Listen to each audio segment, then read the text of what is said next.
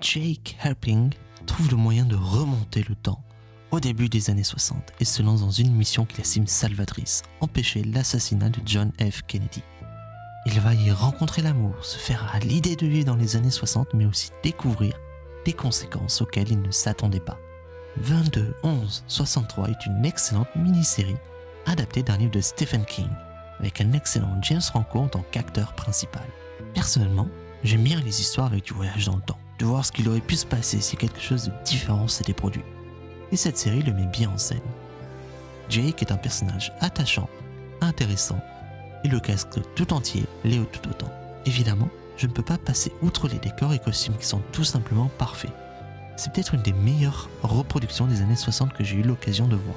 Il y a certainement un aspect fantasmé, mais ça reste cohérent pour moi.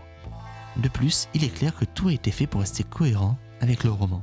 Stephen King est l'un des producteurs, et même si la fin met moins l'accent sur l'aspect post-apo du monde, ça reste cohérent avec l'idée de base. Car oui, le twist, c'est qu'empêcher la mort de Kennedy provoque des guerres. Et Jake retourne dans le présent pour voir les États-Unis en ruine.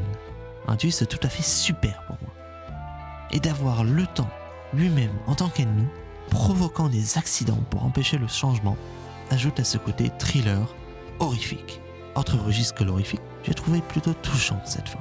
Bizarre du point de vue des personnages, mais touchante. Jake revient dans son présent, après avoir reset la timeline, et retrouve son amoureuse des années 60, maintenant à l'âge de 80 ans, et danse avec elle.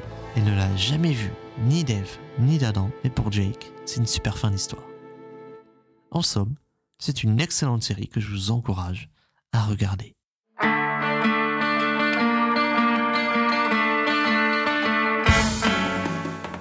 Merci à vous d'avoir écouté cet épisode. J'espère qu'il vous a plu. Vous pouvez me contacter sur les réseaux sociaux ou par mail. Alors, à la prochaine fois.